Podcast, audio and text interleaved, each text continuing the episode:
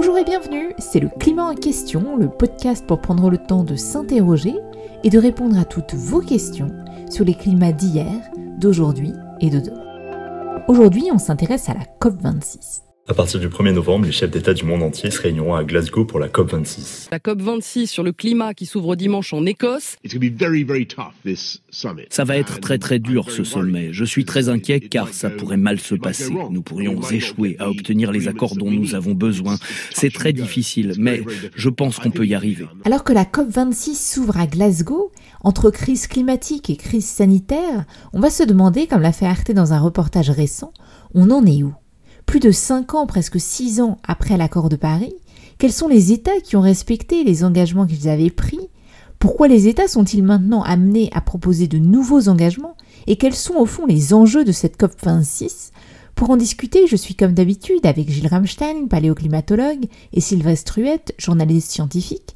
Bonjour Sylvestre et Gilles. Bonjour. Et en deuxième partie d'épisode, nous aurons la chance d'être rejoints par Lola Valéjo, qui est directrice du programme climat à l'IDRI, l'Institut du développement durable et des relations internationales. Mais pour commencer, je me tourne vers toi Sylvestre, on en avait parlé dans nos tout premiers épisodes, mais est-ce que tu peux nous rappeler déjà qu'est-ce que c'est qu'une COP? Les COP, ce sont les conférences des parties. Et en anglais, on dit Conference of the Parties, d'où l'acronyme COP. C'est-à-dire des réunions de tous les gouvernements des pays qui ont signé la Convention climat de l'ONU en 1992, donc tous les pays de la, planète. Ces conférences ont comme objectif de mettre en pratique euh, la Convention. Par exemple, dans la Convention signée en 1992, il est écrit que les gouvernements s'engagent à éviter un changement climatique dangereux pour les générations actuelles et futures. Mais ça veut dire quoi dangereux? C'est seulement en 2009 à la COP numéro 15, qui s'est tenue à Copenhague, au Danemark, que euh, ce terme dangereux a été quantifié. À l'époque, les gouvernements ont décidé que 2 degrés de réchauffement par rapport à la moyenne planétaire d'avant la révolution industrielle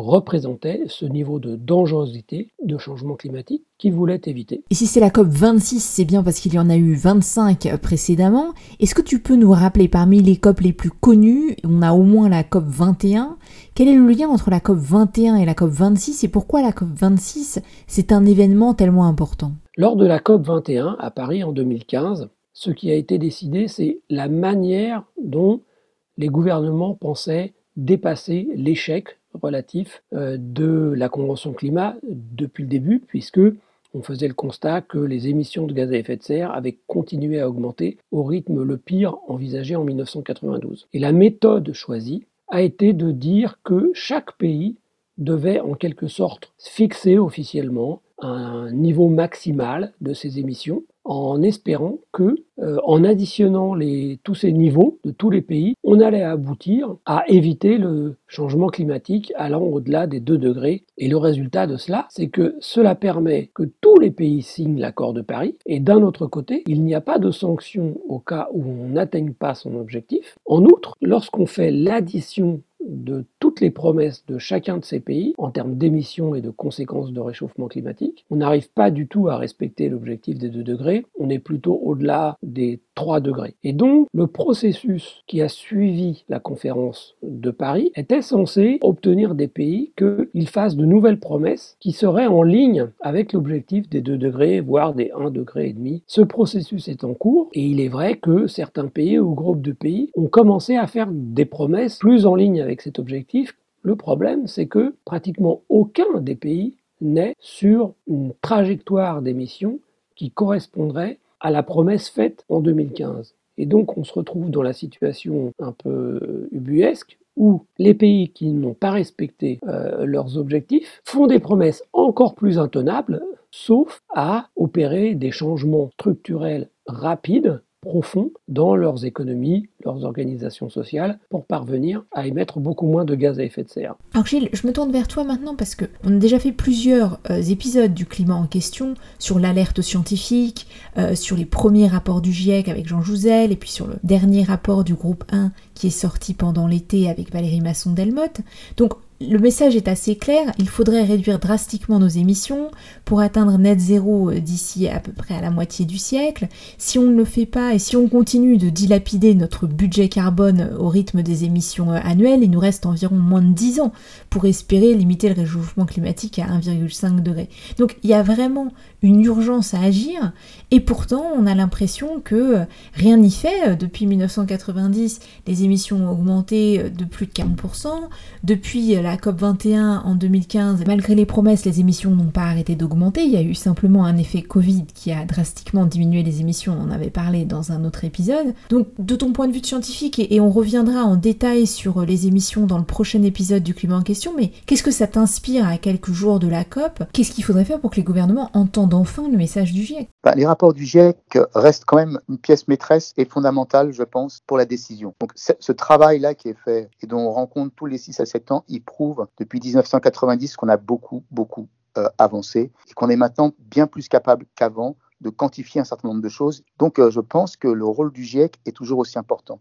Alors, sur le fait de l'écoute et de la prise de décision, bah, c'est sûr qu'il y a un décalage et que ce décalage augmente avec le temps. Et donc de ce point de vue-là, je dirais pas tant que comme scientifique, mais comme citoyen, c'est un peu décourageant parce qu'on a le sentiment que l'écart se creuse entre ce qui est décidé et les alarmes que nous on donne depuis maintenant assez longtemps. Et du coup, oui, il y a un, côté où finalement euh, les choses bougent très très lentement. Euh, et ça, c'est un peu effectivement euh, décourageant. Mais je ne pense pas qu'il faille se laisser décourager. Je pense qu'au contraire, il va y avoir de plus en plus de, de problèmes climatiques urgents et importants et que ça va faire bouger les citoyens et aussi euh, les décideurs. Alors Sylvestre, du coup, je reviens vers toi. Qu'est-ce qu'on peut espérer de cette COP26 pour que les engagements soient revus à la hausse et qu'ils soient enfin alignés avec ce que nous disent les scientifiques Ce que l'on peut attendre, c'est une pression des pays les plus vulnérables et les plus pauvres en direction des pays les plus riches et les plus émetteurs. Une pression qui met en lumière le risque géopolitique majeur du changement climatique, avec euh, le risque d'avoir des populations qui vont se compter par milliards, qui vont prendre conscience qu'une part mm, importante de leurs problèmes provient du développement économique passé des pays les plus riches. C'est d'ailleurs probablement pour ça que l'accent est mis sur euh, le fameux fonds vert des 100 euh, milliards. Ensuite, ce que l'on observe tout de même, c'est que dans certains pays, notamment en Europe, les débats publics commencent à tourner autour des décisions structurelles qui permettraient de progresser vraiment. Par exemple, euh, l'Europe discute dans chaque pays et au niveau de l'Union d'une décarbonisation profonde des systèmes électriques. Ça soulève beaucoup de problèmes techniques, mais c'est objectivement le moment où on commence à véritablement élaborer des stratégies pour y parvenir et on voit toutes les difficultés auxquelles il faut s'affronter pour y parvenir.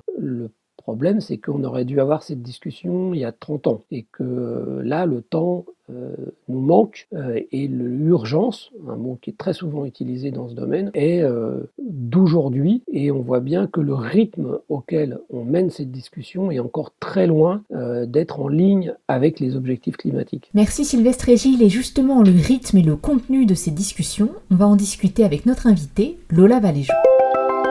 Lola Valéjo, bonjour, merci beaucoup d'être avec nous dans le climat en question. Bonjour. Alors je me permets de te tutoyer puisqu'on a toutes les deux travaillé à l'IDRI où tu diriges aujourd'hui le programme climat. L'IDRI, je le rappelle, c'est l'Institut du développement durable et des relations internationales.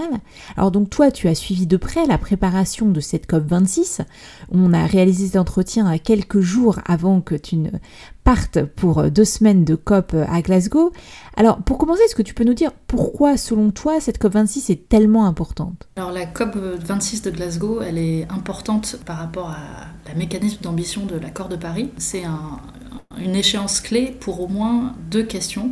La première, c'est celle de, l'ambition et des engagements que prennent les pays en termes de réduction d'émissions à, courte échéance, à 2030, et aussi à plus long terme, euh, vers la, moitié du siècle. Une autre échéance majeure de cette COP, c'est que ça marque aussi la, deadline euh, à laquelle les, les pays développés s'étaient engagés à lever 100 milliards de dollars par an vers euh, les pays en développement pour les aider à, à faire leur transition euh, écologique. Donc cette COP, elle va être vraiment très rythmée autour de ces deux questions, mais ce n'est pas tout ce qu'on va discuter et elle va être extrêmement riche. Une COP très riche avec beaucoup de sujets, on ne fera que les effleurer aujourd'hui euh, dans cet épisode, à commencer, euh, si tu le veux bien, par le sujet de l'ambition que tu viens de mentionner.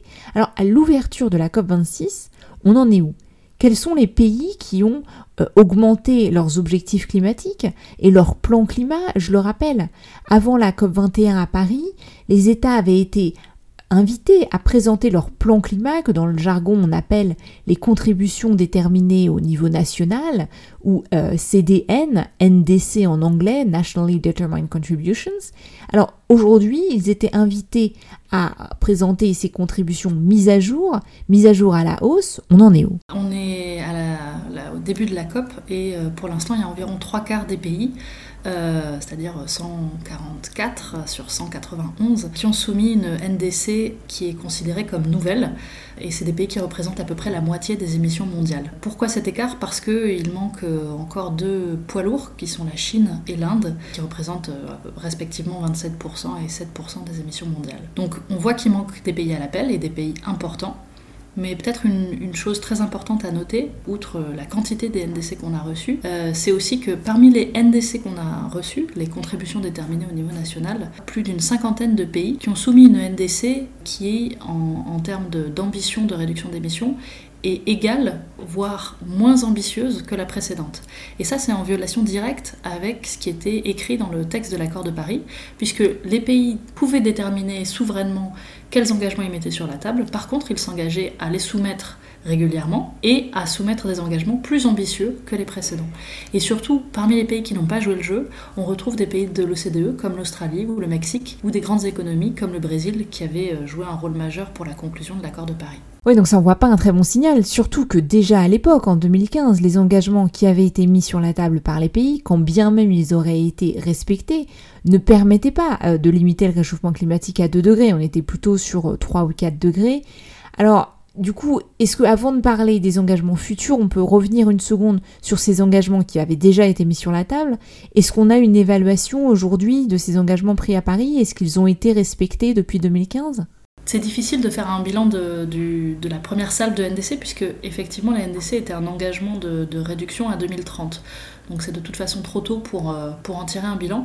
Par contre ce qu'on peut dire c'est que si on prend en compte les NDC nouvellement soumises, pour ceux qui les ont soumises, on sait que cela nous conduit à environ une, augmentation de 16% des émissions en 2030 par rapport au niveau de 2010. Et ça, c'est l'évaluation qu'a fait le secrétariat de, l'ONU euh, par rapport à ce qu'ils avaient reçu à, fin juillet. C'est très loin de, l'objectif que nous fixe le GIEC pour limiter le réchauffement climatique à 1,5 degré d'ici la fin du siècle. Le GIEC estime qu'il faudrait qu'on réduise les émissions de CO2 de 45% en 2030. On voit qu'il y a un écart entre une augmentation de 16% et une réduction de 45. L'écart est gigantesque et c'est très difficile d'imaginer que euh, tous les, toutes les, soumissions nouvelles qu'on aura euh, des pays manquants à l'appel permettront de complètement resserrer cet écart. Alors en effet, deux problèmes du coup. Un problème d'ambition des contributions qui ont déjà été présentées et un problème de pays majeurs qui manquent à l'appel. Et malgré ça, est-ce qu'on a quand même un peu d'espoir? Est-ce que ces pays pourraient présenter euh, une annonce surprise pendant la COP? C'est compliqué de lire dans le marque de café euh, à ce stade, et néanmoins des, pays aussi importants que la Chine et l'Inde pour le processus multilatéral, et des pays qui étaient historiquement engagés dans la conclusion de l'accord de Paris, dans le processus multilatéral, ce serait un, vrai coup de tonnerre s'ils ne répondaient pas à l'appel. Je pense que c'est d'autant moins probable pour la Chine que c'est un pays qui a aussi des responsabilités importantes dans le processus onusien en ce moment. Ils sont à la tête de la conférence des parties pour la Convention de la biodiversité, la COP 15, qui s'est ouverte euh, en octobre et qui va euh, se continuer euh, dans l'année prochaine, donc un autre format. Néanmoins, à cause de cette responsabilité, je trouve ça très difficile d'envisager que la Chine ne remplisse pas à minima ses obligations par rapport à l'accord de Paris. D'accord, mais et s'il y a des cas d'État qui malgré tout présentent des contributions moins ambitieuses qu'avant, voire ne présentent pas du tout de contribution. Euh, que peut faire le processus multilatéral? Pendant la présidence Trump et le désengagement des États-Unis du processus climatique multilatéral, on a beaucoup craint pour la résilience du multilatéralisme en tant que tel et de la survie de l'accord de Paris. Je pense que ce qu'on a appris, c'est que la dynamique est plus forte qu'un seul pays, mais que la seule façon de faire bouger les positions des pays, c'est en fait euh, par les urnes. Et quand on a un, président qui est vraiment contre toute action, c'est impossible d'aller euh, contre cela. Euh, la seule façon d'espérer un, changement profond, c'est un changement de, gouvernement et un changement de position.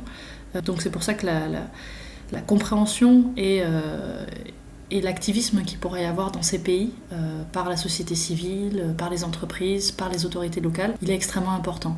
En Australie, par exemple, l'ensemble des provinces sont beaucoup plus ambitieuses que le gouvernement fédéral et euh, la quasi-totalité d'entre elles ont fixé des objectifs de neutralité carbone.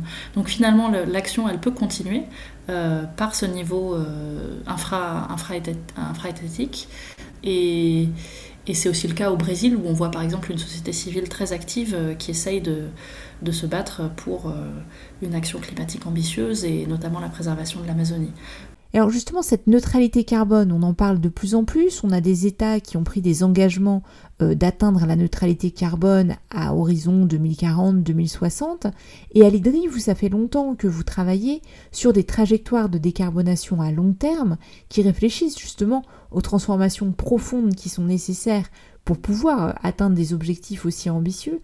Est-ce que tu peux nous expliquer comment ces trajectoires de long terme euh, s'articule avec les CDN Est-ce que c'est un autre engagement euh, de l'accord de Paris? En signant l'accord de Paris, euh, les pays se sont engagés à soumettre des engagements de réduction d'émissions à court terme, mais aussi ils ont été encouragés à soumettre des stratégies de développement bas carbone tout vers le milieu du siècle, vers 2050. Et c'est ces documents-là qui permettent d'ancrer, par exemple, si un pays se positionne par rapport à la neutralité carbone neutralité climatique. Et à ce jour, il y a seulement 33 pays qui ont soumis des stratégies euh, de long terme. Par exemple, récemment l'Indonésie et l'Afrique du Sud. Et je voulais juste insister sur cet outil-là parce qu'il me semble vraiment important pour ancrer les contributions de court terme dans une perspective de long terme et, euh, avoir euh, un étalon maître de l'ambition d'un pays. C'est la seule façon pour chaque pays de tracer son chemin de développement euh, dans un monde qui tend vers la neutralité climatique. Et c'est une façon très importante d'impliquer l'ensemble du gouvernement sur l'importance de revoir complètement les différents secteurs de l'économie. Donc c'est un outil qui est pas, qui, est pas qui est encore sous-utilisé, mais qui a énormément de potentiel. Euh, et on espère que c'est un outil qui va continuer à être utilisé par euh, de nombreux pays. Alors passons maintenant à un autre sujet qui va être discuté dans quelques jours à la COP26. C'est un sujet très important puisqu'il s'agit des questions de financement. Où est-ce qu'on en est, Lola, des promesses faites par les pays riches aux pays pauvres pour les aider dans leur action climatique? Alors, pour la finance climat, on ne va pas discuter de nouveaux enjeux. Euh, c'est plutôt un moment de redevabilité pour un engagement qui a été pris en 2009 à la COP 15 de Copenhague, une COP qui avait été jugée euh, décevante euh, par nombre d'observateurs. On avait quand même eu cet engagement des pays développés vers les pays en développement de mobiliser 100 milliards par an euh, à partir de 2020 d'un grand nombre de sources, donc pas uniquement des financements publics, mais aussi des, financements privés. Et finalement, cette COP, c'est le moment où on, fait état de, on fait un premier bilan euh, de est-ce qu'on a réussi à atteindre ces 100 milliards. Pour l'instant, on est évidemment peu optimiste puisque l'OCDE, qui fait euh, depuis, depuis 2015 une évaluation annuelle de, cette finance climat, c'est pas la seule, il y a aussi des organismes onusiens qui le font dans, dans le cadre du processus, montre qu'en fait, on est aujourd'hui à environ 4 80 milliards au lieu de 100 et, qu'on a donc un écart à creuser. Les derniers chiffres euh, de l'OCDE datent de 2019, mais on voit que même avant la pandémie, le montant qui était mobilisé euh, s'était considérablement ralenti entre 2018 et 2019. Donc il y a des grandes chances pour qu'on n'arrive pas à prouver que les 100 milliards euh, ont pu être mobilisés. Et ça, c'est vraiment très dommageable pour la dynamique d'ensemble de la COP, parce qu'on demande euh, notamment à des nouveaux grands pays émergents de, de, venir avec des engagements plus ambitieux. Or, les pays développés ne peuvent pas montrer que eux ont rempli leurs promesses. Donc, ça va être très important d'apporter des réponses politiques à ça. Le Canada et l'Allemagne ont été mobilisés pour faire une sorte de, plan de rescousse pour montrer euh, comment, dans les, années qui viennent, les pays développés allaient remplir euh, d'une autre façon ou un petit peu plus tard cet engagement pour apporter des garanties supplémentaires afin que la solidarité nord-sud ne soit pas mise à mal et euh, ça aura des répercussions très importantes sur la tonalité de cette COP. Oui, sachant aussi qu'en plus, cette COP s'inscrit dans un contexte particulièrement difficile avec la crise sanitaire pour des représentants d'un certain nombre de pays, euh, surtout les pays les plus pauvres, pour pouvoir venir à Glasgow participer en personne aux négociations.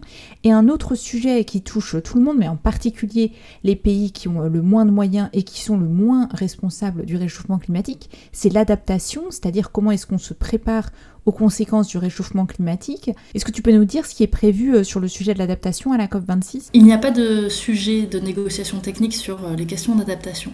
Mais on voit que, alors que les impacts du changement climatique euh, sont de plus en plus tangibles dans les pays développés et en développement, la question de l'adaptation, elle va devenir de plus en plus importante. Et beaucoup de pays appellent par exemple, à ce qu'on opérationnalise l'objectif mondial d'adaptation, qui est un objectif qualitatif. Donc on a souvent tendance à rentrer dans cette question par des questions de financement, alors qu'il y aurait beaucoup à faire pour euh, améliorer la prise en compte des, des progrès d'adaptation et mieux comprendre euh, comment faire avancer l'adaptation au niveau international. Alors, un autre sujet technique qui doit être discuté à Glasgow, c'est ce qu'on appelle dans le jargon l'article 6, c'est-à-dire en gros les mécanismes de marché euh, de crédit carbone. Est-ce que tu peux nous expliquer en quoi ça consiste Pourquoi est-ce qu'on en parle dans le cadre des négociations onusiennes? Et puis il y a eu beaucoup euh, de discussions autour des problèmes de greenwashing de ces crédits carbone. Alors comment est-ce que les négociateurs peuvent s'assurer du sérieux de ces mécanismes? Les mécanismes de marché, ça permet quelque part de valoriser les réductions d'émissions euh, qui sont faites euh, à moindre coût dans des pays où, ça coûte moins cher. Ça a été introduit dans le protocole de Kyoto, euh, qui était le système multilatéral avant Paris. Et avant, ça marchait bien parce qu'il y avait une partie des, des pays, les pays développés, qui avaient des engagements de réduction, et tous les autres pays qui n'en avaient pas. Donc tout ce qu'on faisait dans ces pays moins développés, finalement, c'était additionnel, et on pouvait se prévaloir de ces crédits euh, sans, rien à avoir enlevé à, leur mérite. Or, dans le monde de l'accord de Paris, tous les pays sont comptables et sont redevables de leurs émissions et se sont tous engagés à contribuer à la réduction collective. Donc la difficulté, c'est qu'on essaye de définir des règles de mise en œuvre pour des nouveaux crédits carbone internationaux, euh, sauf que tout cela ne tient et n'est robuste sur le plan comptable que si on se met d'accord pour éviter des règles de double comptage. C'est-à-dire que euh, on ne peut pas se prévaloir d'une réduction d'émissions dans le pays où elle a été faite et dans le pays à qui on l'a vendue. Et c'est sur cette règle-là que euh, les négociateurs se sont cassés les dents en 2018 à Katowice, en 2019 à Madrid.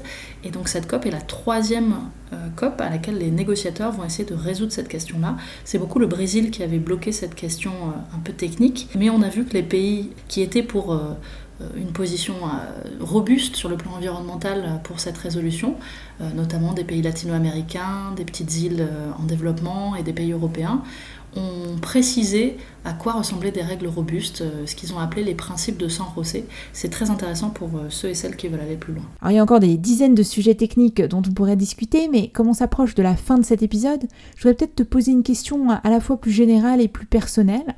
C'est qu'on se rend compte qu'avec ces COP, euh, on a eu beaucoup d'avancées, beaucoup de pays ont pris des engagements pour réduire leurs propres émissions, mais on voit aussi que ces engagements sont à la fois insuffisants et puis euh, parfois euh, ne sont pas respectés, y compris euh, les engagements financiers comme tu nous le rappelais. Alors finalement, pour le dire très simplement, et je le dis d'autant plus tranquillement quand j'ai passé de nombreuses années à travailler sur ces COP, à quoi ça sert ces COP encore aujourd'hui? Est-ce qu'il y a encore une utilité? Est-ce qu'il y a encore quelque chose à attendre de Glasgow face à l'urgence climatique à laquelle on fait face? Je comprends tout à fait la frustration et, et l'incompréhension qu'il y a autour de l'efficacité des COP, surtout en ce moment où on se rend compte que finalement la question climatique, elle est partout, euh, que ce soit dans les sphères de la santé publique, euh, de la finance internationale. Euh, on sent bien que chacun, à son échelle, quel que soit son secteur, doit s'emparer de ces questions-là. Néanmoins, justement parce qu'on est dans ce panorama très complexe, la Convention des Nations Unies sur le changement climatique, elle aura à mon sens toujours un rôle à jouer en tant qu'instance de convocation politique de haut niveau, et ce pour plusieurs raisons. D'abord parce qu'elle est une instance qui garantit une participation inclusive. C'est-à-dire qu'on parle des questions climatiques en, représentant à égalité des pays moins avancés et euh, notamment des États insulaires euh, qui sont très vulnérables au changement climatique et qui, dans d'autres, forums, n'auraient pas la même voix et n'auraient pas le même magistère moral qu'ils ont dans cette enceinte-là. C'est aussi l'opportunité d'avoir un cadre de redevabilité par la transparence et des règles communes signées et comprises par tous. Évidemment, certains pays essayent de, s'y soustraire ou de tricher sur certains aspects, mais finalement, avoir aussi ce, ce moment-là permet de mettre un, projecteur justement sur euh, ceux qui ne jouent pas le jeu. C'est aussi intéressant euh, en tant que plateforme de lancement et de suivi pour des coalitions publiques-privées qui peuvent faire avancer des choses au niveau sectoriel. Par exemple, euh, les engagements du secteur privé, acheter de, l'acier et du ciment bas carbone qui devraient être lancés à la COP, c'est un signal important. Et, et, la COP, elle est une très bonne plateforme pour valoriser ce genre d'engagement, même si c'est pas le sujet des négociations. Donc Je pense que c'est important de garder cette plateforme-là, en même temps de ne pas vouloir lui faire porter euh, toutes les responsabilités, puisque maintenant, euh, une grande partie des, des, deals qu'il faut faire sur le climat, ils se feront ailleurs. Et la solidarité entre pays du Nord et pays du Sud, euh, elle dépend de ce qu'on arrive à, conclure au sein des COP climat, mais évidemment aussi autour de ce dont on discute dans les enceintes du commerce, de l'OMC et des accords bilatéraux, dans les institutions financières, par exemple du FMI, mais aussi euh, autour de, ce qui se passe aujourd'hui dans, l'Organisation mondiale de la santé sur un accès équitable aux vaccins. Beaucoup de ces questions de solidarité elles trouvent des, traductions et des implications dans la COP climat. Donc on a encore besoin des COP, mais il faut arrêter de penser qu'elles vont tout résoudre toutes seules. Eh bien merci beaucoup Lola Valéjo d'avoir été notre invitée euh, pour cet épisode du climat en question. Je crois que c'est une bonne conclusion pour notre épisode. On a encore besoin des COP, mais on a aussi besoin de beaucoup, beaucoup d'autres initiatives et d'autres acteurs qui s'engagent le plus rapidement possible compte tenu de l'ampleur des transformations qui nous attendent. Et on va suivre attentivement cette COP 26 et on se retrouvera dans quelques semaines pour en faire le bilan. En attendant, et comme d'habitude, un grand merci à Karim Baldé, Fabrice Etifier et Alexandre Carrier pour leur coup de main pour la réalisation de ces épisodes, ainsi qu'à Clément Sundon pour la musique originale de ce podcast fait maison. Et si vous aimez le climat en question, n'hésitez pas à nous retrouver sur toutes les plateformes de podcast, sur les réseaux sociaux, on est sur YouTube, Twitter, Facebook, Instagram, et vous pouvez aussi nous contacter par email, le climat en question avec un S, ecomail.fr et je vous donne rendez-vous dans deux semaines pour notre prochain épisode.